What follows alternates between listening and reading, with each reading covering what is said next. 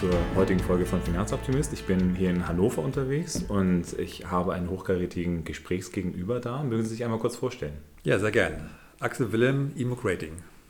Emoc Rating, das äh, sagt vielleicht dem einen oder anderen nicht so viel, aber dabei sind Sie ein äh, sehr großer Player im Bereich des Nachhaltigkeitsratings. Aber das ist nicht alles, was Sie machen, sondern was macht Emoc und wo kommen Sie denn her? Ja, sehr gut. Äh, das IMOG ist eine Beratungsgesellschaft äh, in Hannover, mittlerweile seit 25 Jahren hier am Platz und äh, ja, einer der großen Anbieter in Deutschland zum Thema CSR-Beratung und auch Dienstleistungen rund ums nachhaltige Investment. Ähm, mittlerweile hat das IMOG drei Arbeitsbereiche. Einmal haben wir eine Marktforschung, kümmern sich die Kollegen um Kundenzufriedenheit und andere Themen. Wir haben Kollegen, die sich um äh, CSR-Dienstleistungen und Beratung kümmern. Äh, derzeit äh, haben wir auch das Projektbüro für den DNK hier im Haus. die Kollegen haben die Methodik für den CSR-Preis der Bundesregierung entwickelt. wir schreiben Studien, vieles andere mehr. Ich, Darf ich einmal ja, kurz sehr gerne. Und zwar, Sie haben jetzt seit zwei, drei Abkürzungen schon mal in den Raum geschmissen, CSR. Mhm. Können Sie dazu einmal kurz was sagen, was das ist? Ja, sehr gerne. Entschuldigung. Wir sind hier sozusagen sozusagen im Elfenbeinturm äh, der äh, Anglizismen im Bereich Corporate Social Responsibility. Das ist äh, die Abkürzung für CSR, äh, heißt nichts anderes als Unternehmensverantwortung. Okay. Und DMK hatten Sie jetzt eben auch nochmal gesagt? Äh, DNK, das ist der Deutsche Nachhaltigkeitskodex. Das ist ein äh, Kodex entwickelt vom Deutschen Nachhaltigkeitsrat, der Unternehmen eine Handreichung gibt, wie sie zu ihren sozial-ökologischen Aktivitäten äh, Stellung nehmen können und berichten. Und äh, das sind mittlerweile hunderte von deutschen Unternehmen, die nach den Methoden des DNK berichten. Und der Nachhaltigkeitsrat hat uns gebeten, diese Unternehmen hier von Hannover aus zu informieren und zu betreuen. Dieses äh, CSR-Rating, das sind ja eben auch Dinge, die auch von der Europäischen Union gefordert werden. Ähm, haben Sie das Gefühl, dass da jedes größere Unternehmen mittlerweile gut eingekommen ist oder gibt es da doch noch Problemchen und Probleme äh, auch bei kleineren und mittleren Unternehmen? Ähm, da gibt es noch jede Menge Probleme. Also natürlich haben wir seit äh, 15, 20 Jahren äh, eine gewisse äh, Entwicklung hin zu mehr Berichterstattung zu Themen der Nachhaltigkeit. Ähm, letztlich hat es aber nicht gereicht, hier auf Freiwilligkeit zu bauen. Äh, nicht zuletzt deswegen hat der Gesetzgeber, der europäische Gesetzgeber äh, und dann auch der deutsche diese ähm, CSR-Berichterstattungsrichtlinie entwickelt, die einfach äh, Unternehmen einer gewissen Größenordnung ab 500 Mitarbeitern verpflichtet, äh, hier die Öffentlichkeit zu informieren, was sie da machen. Das ist längst überfällig.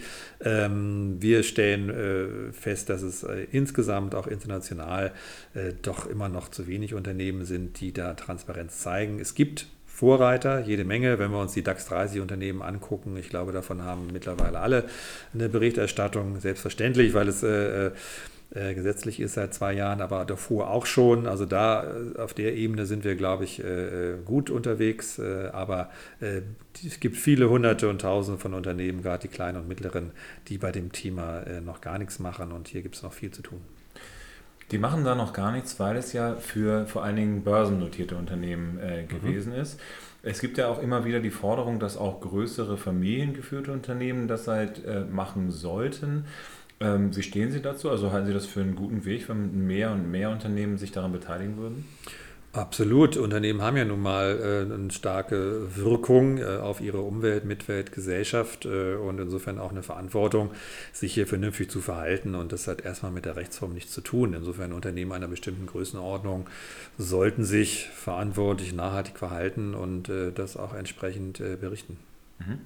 Jetzt äh, haben Sie gesagt, es gibt in den DAX 30 eigentlich keinen mehr, der keine vernünftige CSR-Berichterstattung macht.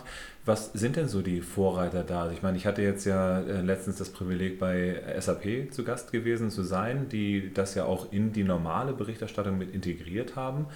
Ähm, Wäre es denn noch ein Vorzeigeunternehmen, was man in Deutschland vielleicht nochmal sich betrachten kann? Sehr gute Frage. Da müssten wir jetzt die Kollegen vom Arbeitsbereich äh, okay. CSR-Beratung äh, im Prinzip dazu befragen. Äh, Sie sprechen ja hier mit dem Leiter Immigrating. Das okay. heißt, wir untersuchen tatsächlich eher die Nachhaltigkeitsaktivitäten. Das spielt der Bericht und die Qualität des Berichts natürlich auch eine Rolle, mhm. aber nur eine sehr vermittelte. Wir gucken uns natürlich in erster Linie tatsächlich die Umsetzung an, die Managementsysteme, die Aktivitäten, die Performance, anderes mehr. Aber Aber das geht schon Hand in Hand. Wir haben hier ein paar Vorreiter, die äh, lange schon gute äh, Berichte schreiben und auch sich viel Mühe geben. Ähm, diese Namen sind jetzt nicht völlig überraschend, vielleicht für den einen oder anderen schon, sowas wie BASF oder Henkel, SAP ist auch gut unterwegs, ähm, äh, Adidas äh, macht einiges. Also äh, es gibt ähm, viele Unternehmen, gerade die großen Deutschen, die auch international sag mal, im, im Feuer stehen, in der Beobachtung äh, auch sich auf dem nachhaltigen Finanzmarkt positionieren wollen,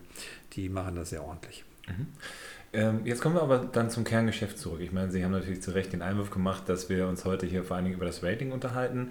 Was sind denn da so die äh, Player, mit denen Sie zusammenarbeiten? Weil Sie haben ja den einen oder anderen Prominenten, äh, wenn man das so sagen kann, äh, den Sie beraten. Äh, machen Sie mal ein, zwei Beispiele. Ja, sehr gerne. Ähm, ganz kurz zu Imoc Rating. Ähm, ja, wir verstehen uns, wie Sie vorhin schon sagten, als äh, Nachhaltigkeitsratingagentur. Wir sind auch eine der äh, erfahrenen, äh, bekannteren Anbieter hier in Deutschland. Äh, es gibt ja nur eine kleine Handvoll, sage ich mal. Ähm, äh, IMOC ist seit 20 Jahren mit dabei. Ähm, es gibt eine Besonderheit, die uns auszeichnet. Äh, wir sitzen hier, Sie können sich hier umschauen, wenn Sie im Büro ähm, sich umschauen. Äh, wir haben 15 äh, Mitarbeiter im Arbeitsbereich EMOC Rating, die sich um nachhaltige Investmentthemen kümmern, um Unternehmensanalysen, anderes mehr.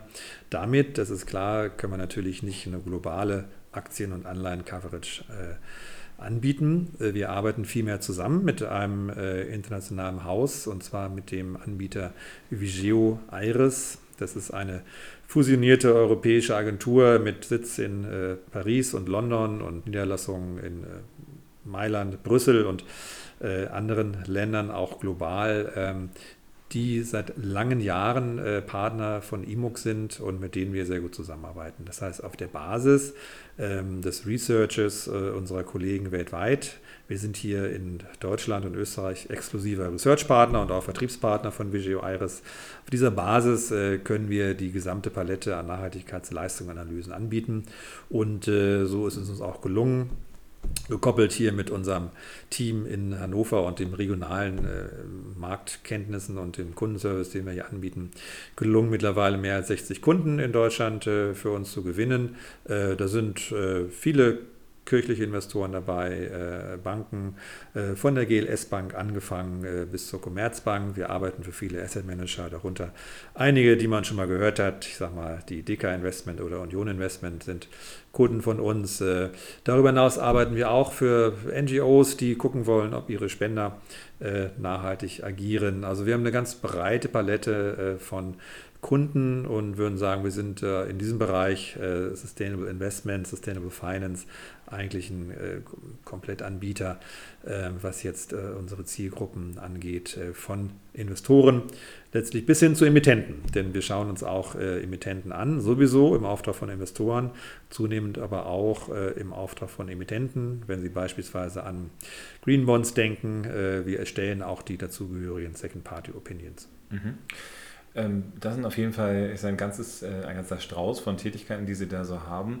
Ähm, wie mächtig ist denn eine Ratingagentur jetzt heutzutage? Also ich sag mal, man äh, hört ja auch dann, wenn man so in die Finanzkrise zurückdenkt über Ratings, dann ja, die nehmen auch Einfluss und manchmal ist es dann so, dass dann irgendwie Beeinflussung durch die Produktpartner dann stattfindet. Aber ich will jetzt gar nicht über den negativen, sondern über den positiven Impact dann mal sprechen. Nimmt man denn auch Einfluss auf die Unternehmen, weil man sie bewertet? Äh, ja, da gibt es einige Überlegungen, Untersuchungen äh, dazu in letzter Zeit. Also so mächtig wie Kreditratingagenturen sind Nachhaltigkeitsratingagenturen nicht. Äh, leider oder Gott sei Dank, das weiß ich nicht. Äh, aber ich glaube, sie haben eine extrem wichtige Funktion. Letztlich sind sie ja ähm, ein, ein, Vermittler äh, von Informationen über Unternehmensverantwortung an den Finanzmarkt. Äh, das ist in erster Linie eine große Fleißarbeit, ja, wenn man sich überlegt, äh, dass ein Investor hunderte, tausende von Titeln ähm, äh, untersuchen, analysieren soll, Nachhaltigkeitsberichte lesen. Das schafft keiner, das macht wenig Spaß, das kostet viel Zeit. Das heißt, wir haben die Funktion als Ratingagentur mit unseren im Visualis Netzwerk 140 Analysten, dass wir diese Fleißarbeit übernehmen nach einem vernünftigen Ansatz Nachhaltigkeit analysieren und bewerten, das ordentlich zusammenfassen, mit einer Meinung versehen, mit einem Rating, äh, um das abzukürzen und schnell nutzbar zu machen und diese Informationen jetzt äh, dem Finanzmarkt zur Verfügung stellen. Also das ist schon mal ganz, ganz wichtig.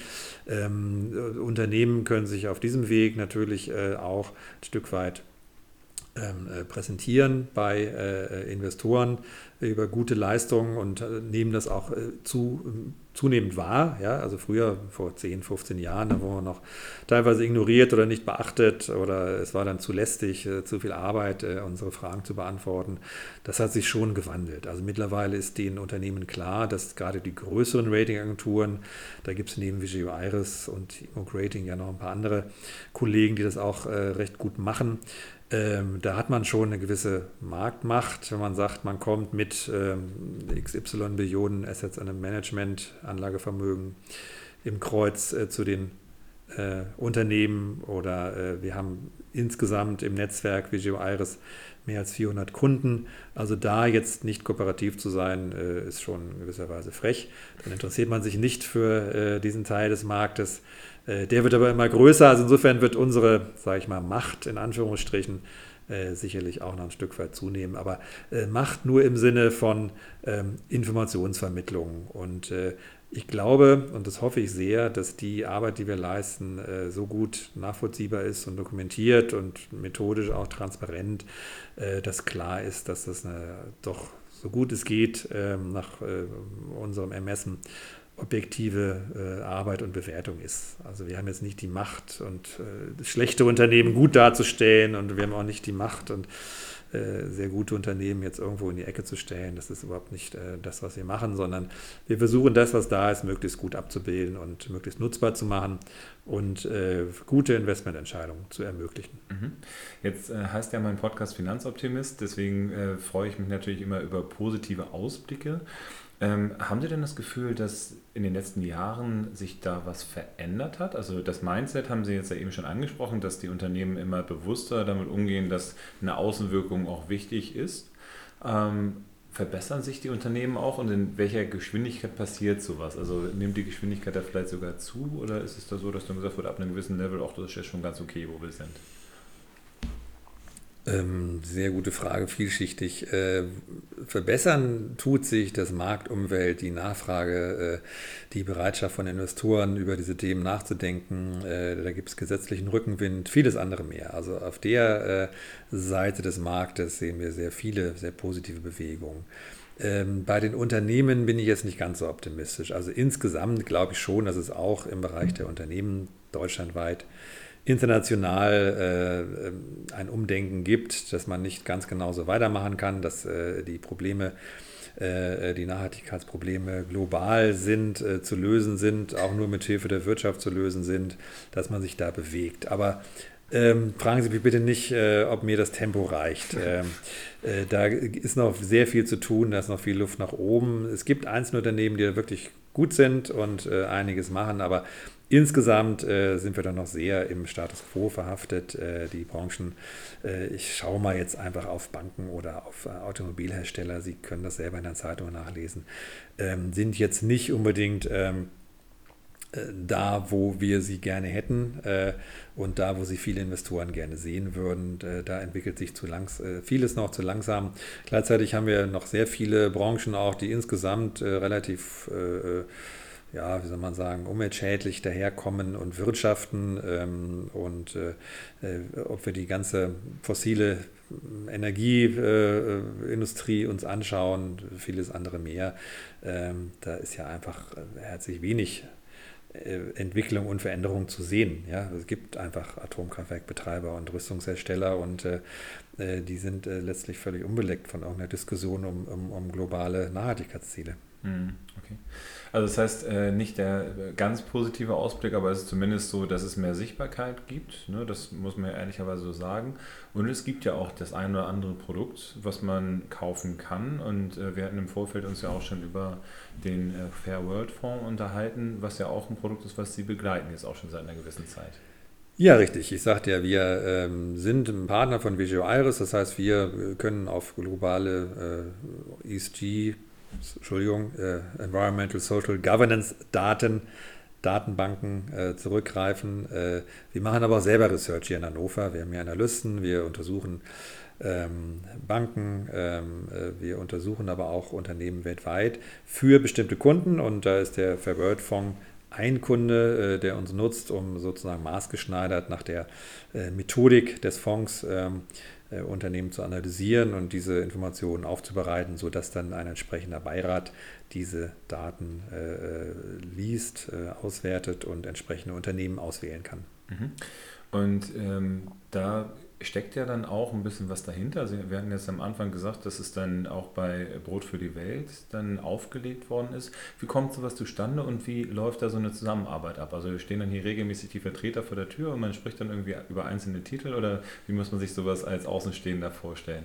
Ja, ne, das ist ein hervorragendes Beispiel. Das ist ja einer der ganz großen äh, äh sozial nachhaltigen äh, Investment-Publikumsfonds in Deutschland. Äh, Gibt es seit sieben, acht Jahren, fragen Sie mich nicht ganz genau, äh, hat sich sehr gut entwickelt. Äh, jetzt in den letzten Tagen, glaube ich, auch äh, die eine Milliarde Anlagevermögen äh, überschritten. Also das ist schon ein sehr schönes ähm, Muster für einen gelungenen Nachhaltigkeitsfonds, aber auch wegen der Struktur. Ähm, Brot für die Welt ist an der Stelle mit im Boot, äh, um einfach äh, den Entwicklungsanspruch äh, zu repräsentieren. Die Idee äh, dahinter ist zu sagen, kann man sozusagen die Investmentmärkte, kann man äh, ein Vehikel wie ein Investmentfonds auch nutzen, um sozusagen vernünftigen Impact in Entwicklungsländern zu leisten oder zumindest einen Schwerpunkt an der Stelle ähm, zu setzen. Und da haben sich eine Reihe von Partnern zusammengefunden vor sieben, acht Jahren, also in erster Linie die GLS Bank und die KD Bank, äh, gemeinsam mit Brot für die Welt. Äh, die ähm, NGO Südwind hat sich da sehr verdient gemacht um die Kriterienentwicklung. Äh, Union Investment äh, ist der Asset Manager, der das seit äh, langen Jahren begleitet. Und äh, ja, IMUC Rating hat sich seinerzeit dort als Research-Anbieter qualifiziert, weil wir, wie gesagt, einen, glaube ich, sehr guten Research-Ansatz haben, weil wir äh, flexibel sind, maßgeschneidert arbeiten und äh, sozusagen die Informationen äh, so zusammenstellen, dass der Expertenbeirat, der mit Experten aus Entwicklungsorganisationen und anderen zusammengesetzt ist, mit diesen äh, Informationen dann arbeitet. Und der trifft sich in der Tat äh, zweimal im Jahr, äh, hat eine Menge zu lesen äh, und zu diskutieren. Und wir stellen dort äh, Profile vor und äh, dort werden Firmen, Unternehmen, Aktien, Anleiheemittenten ausgewählt oder aber auch nicht ausgewählt, sodass sie entweder in den Fonds kommen oder nicht in den Fonds kommen bedeutet im ersten Anlauf dann ja wahrscheinlich, dass sie in den Pool kommen, aus dem dann der Fondsmanager das dann auswählen kann. Mhm. Ne? Das ist ja häufig ein gestufter Prozess, der da abläuft. Das bedeutet, EMUG ist äh, im Endeffekt das äh, Feld, auf dem dann äh, gearbeitet wird und wo dann das geerntet werden kann, was man gerne haben möchte in seinem Fonds, was dann renditeseitig auch passt. Ja, das sind dann, wenn man bei dem Bild bleibt, die Zutaten und äh, genau der Koch Union Investment äh, entscheidet sich dann, welche Zutaten er nimmt, ja, für ein schmackhaftes Gericht oder in dem Fall für einen erfolgreichen Fonds. Das ist richtig. Also es gibt äh, dann ein investierbares Anlageuniversum von äh, Unternehmen und Ländern, äh, Anleiheemittenten, äh, Aktiengesellschaften, die den Kriterien des Fair World Fonds entsprechen. Dafür sind wir gemeinsam mit den genannten Partnern zuständig. Wir liefern das Research, Entscheidung fällt, wie gesagt, der Beirat, der Kriterienausschuss. Und ähm, das ist dann das Universum, aus dem sich der Fondsmanager bedient und ein Portfolio zusammenstellt. Und äh, da spielen natürlich auch, wie in jedem guten Nachhaltigkeitsfonds, äh, finanzielle Kriterien eine wichtige Rolle. Gut, es geht im Endeffekt ja auch um Geldanlage. Ne? Ansonsten kann man ja auch direkt ein Spenden Brot für die Welt, wenn man sagen möchte, mir ist die Rendite nicht wichtig. Ja, der Fair World Fonds ist nicht zuletzt deswegen so groß geworden, weil er immer eine sehr saubere, ordentliche Rendite hatte für einen Mischfonds. Und äh, letztlich, ähm, äh, klar, muss man jetzt auch nicht erforschen, aus welchen Motiven der einzelne Investor investiert, ob ihm das Konzept gefällt äh, oder halt die Rendite. Ähm, bei vielen ist es vermutlich beides. So soll es ja auch gerne sein. Das ist ja der Grund, warum ich meinen Podcast auch überhaupt mache, dass man äh, darstellt, welche Teilnehmer am Markt seriös sind, welche Teilnehmer da auch äh, renditeseitig eine vernünftige Aussage dann treffen. Aber es ist ja auch immerhin so, dass wir haben uns vorhin über SAP unterhalten, die jetzt auch das marktkapitalisierteste Unternehmen Deutschlands sind. Also von daher kann man eben schon auch sehen, dass die Erfolge auch sichtbar sind. Das heißt, je nachhaltiger ein Unternehmen wird, desto weniger Fluktuation findet klassischerweise bei der Mitarbeiterschaft statt und so weiter. Also von daher kann man ja vielleicht äh, sich bei Ihnen angucken, welche Unternehmen sind vielleicht gut geratet und dann kann man schauen, dass man sein eigenes Unternehmen vielleicht daran noch ausrichtet. Vielleicht mhm. wäre das dann nochmal so ein, so ein Machtaspekt, den man dann nochmal reinbringen kann, äh, ohne den Begriff dann zu sehr auszureizen. Aber auf jeden Fall schon mal äh, vielen Dank für diesen kleinen Einblick. Ähm, Jetzt ist es ja so, Emok wächst jetzt ja offenbar. Ne? Also es scheint ja sehr gut zu funktionieren. Es kommen immer mehr Kunden mit dazu. Wohin soll die Reise denn noch gehen? Also gibt es denn äh, Projekte, die jetzt aktuell anstehen, Visionen, die Sie jetzt verfolgen? Wohin geht es mit der Reise? Ja, sehr gut. Ähm, das ist richtig. Wir wachsen, weil natürlich der äh, ganze Bereich Unternehmensverantwortung, aber auch Sustainable Finance, nachhaltiger Investmentmarkt äh, wachsen und ich sage mal, wir wachsen mit. Das ist erstmal, wenn man seinen Job ordentlich macht, äh, normal. Ähm, äh, es gibt ähm, verschiedene Richtungen äh, derzeit, die wir sehr, sehr interessant finden. Natürlich, wenn wir weiterhin im klassischen Aktien- und Anleihen-Research uns bewegen und entsprechend große globale ähm, Universen abdecken und unseren Kunden anbieten. Da gibt es ein paar interessante Spezial, ich sag mal, Ausprägungen oder auch Anforderungen. wir gucken uns natürlich auch den sagen wir CO2-Fußabdruck von Unternehmen an, der sogenannte Carbon Footprint. Das wird sicherlich in nächster Zeit wichtiger werden. Äh, wir schauen aber auch, ähm, inwiefern Unternehmen im Bereich nachhaltige Produkte und Dienstleistungen äh, unterwegs sind. Das geht dann eher in die Richtung SDGs, das sind die sogenannten Sustainable Development Goals, die Entwicklungsziele der Vereinten Nationen, ähm, die maßgeblicher werden im Bereich auch der Investoren und wo wir sagen, gut, welche Unternehmen leisten denn mit ihren Dienstleistungen und Produkten einen Beitrag, diese Ziele zu erreichen. Ganz spannendes äh, äh, Research-Feld auch äh, und entwickeln sich auch einige Produkte. Also in der Richtung bewegt sich einiges. Ich glaube, da können wir noch viel tun. Da werden wir auch am 22. November hier in Hannover eine sehr schöne Tagung veranstalten. Schon so gut wie ausverkauft. Also insofern, sorry, will ich jetzt keinen hier äh, erstmal locken und dann frustrieren, weil einfach das Thema äh, der SCG Investment Case zieht. Ähm, zum anderen äh, entwickeln wir hier auch Ideen äh, für äh, Emittenten. Äh, wir arbeiten hier mit verschiedenen Partnern zusammen nenne einfach mal auch die SCG Investment Plattform äh, in Frankfurt, die da interessante, sagen wir, nachhaltige ähm, Investmentideen präsentiert, wo wir teilweise uns äh, äh, Anleiheemittenten anschauen, ähm, inwiefern sie denn einen Impact haben. Das heißt, Impact im Sinne von Wirkung, positive Wirkung auf bestimmte nachhaltige äh, Ziele. Da haben wir sehr schöne äh, Wirkungsmessungen durchgeführt, beispielsweise für Africa Green Tech oder Hilea Paranüsse, also eher ein bisschen exotische ähm, Geschäftsfelder und Beziehungen, aber doch interessante ähm, Fallstudien und für uns eine sehr schöne Entwicklung, äh, auch äh, unseren Rating-Ansatz weiterzuentwickeln, äh, sozusagen von den klassischen ähm, Unternehmensaktivitäten, Managementsystemen, Policies, Reporting bis hin äh, zu, zu, einer äh, Performance, aber zu sagen, gut, was ist tatsächlich dann der Impact? Also da schauen wir uns äh, das genauer an. Und insgesamt, ich sage mal, ist der äh, Anleihemarkt da sehr interessant. Äh, wir gucken uns auch ähm, Green Bond Emissionen an, begleiten grüne Schuldscheinemissionen äh, von Unternehmen, aber auch von Kommunen. Wir haben dieses Jahr schon den grünen Schuldschein der Stadt Hannover begleitet mit einer Zweitmeinung, einer SBO, sogenannte Second Party Opinion und sehen da tatsächlich auch noch viel zu tun. Äh, da wächst ein Marktsegment, äh, das wir ganz aktiv begleiten wollen. Und ich glaube, da sind wir ähm, als Immigrating hier auch schon ganz gut dabei. Mhm.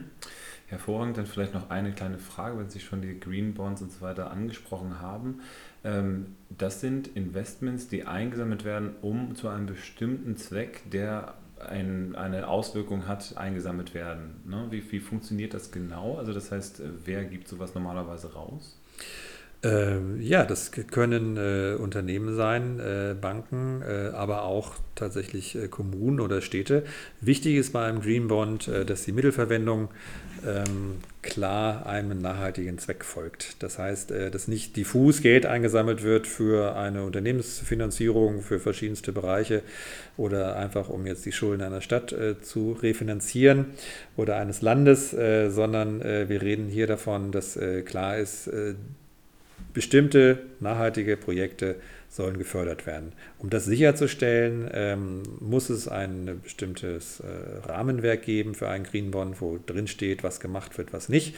Wir prüfen äh, als äh, Second Party Opinion Provider, Anbieter sozusagen der Zweitmeinung, als Auditor kann man sagen, im Nachhaltigkeitsbereich, ob denn die entsprechenden äh, Ziele formuliert wurden, ob das Rahmenwerk klar ist, ob äh, sichergestellt ist, dass das Geld auch tatsächlich in die entsprechenden ökologischen und sozialen Projekte fließt, dass diese gewissen Anforderungen genügen, ähm, dass äh, der Emittent sich verpflichtet, äh, entsprechend zu berichten, anderes mehr und können dann über unser Testat äh, letztlich eine gewisse Sicherheit geben, ja, so gut uns das gelingen kann an der Stelle äh, für Investoren, dass ihr Geld da tatsächlich auch zweckgebunden verwendet wird. Denn mhm. das ist das Interessante, auch teilweise umstritten, aber ich finde sehr pfiffige an dem Projekt Green Bonds. Es können auch Unternehmen, die vielleicht für nachhaltige Investoren nicht ganz so interessant sind, Green Bonds emittieren, äh, wenn sie dann sicherstellen, dass zum Beispiel das Geld nur in erneuerbare Energien fließt. Und dann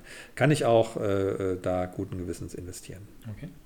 Hervorragend. Das ist doch äh, auch äh, eine, ein positiver Abschluss für unser Gespräch heute. Ich bedanke mich recht herzlich dafür, dass ich die Zeit von Ihnen bekommen habe. Und ja, ist die Zeit schon um? Die Zeit ist schon um. Es geht immer schneller, als man gucken kann. Ja. Also von daher äh, vielen lieben Dank für Ihre Zeit. Und ähm, da wünsche ich ganz, ganz viel Erfolg weiterhin bei der ja, Vertiefung von nachhaltigen Aspekten in der Finanzwirtschaft. Und äh, ja, damit beende ich auch heute hier das Gespräch. Vielen Dank. Ja, herzlichen Dank, Herr Achenbach. Auf Wiederhören.